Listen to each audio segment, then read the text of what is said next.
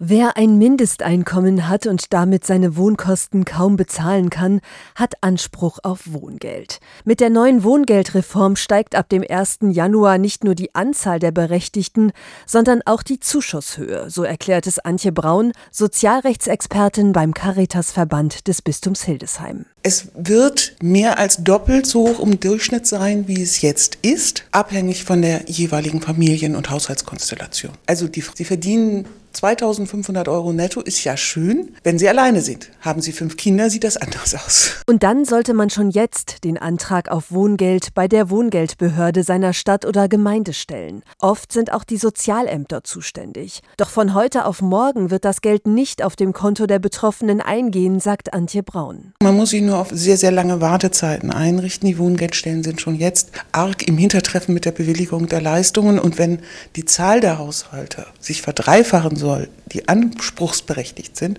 dann müssen wir mit mehreren Monaten warten, bis Wohngeldanträge bewilligt sind. Familien mit Kindern haben oft Anspruch auf einen Kinderzuschlag. Außerdem gibt es auch noch den Heizkostenzuschuss. Wem da der Behördendschungel zu kompliziert wird und wer schon jetzt mit seinem Geld nicht mehr über die Runden kommt, für den hat die Caritas-Spezialistin einen Tipp. Sie können sich an jede Sozialberatungsstelle der Caritas wenden, in den Ortsverbänden der Caritas hier in Niedersachsen. Dann wird man ihnen auch schnell helfen können. Das Angebot der Caritas ist kostenlos und offen für alle.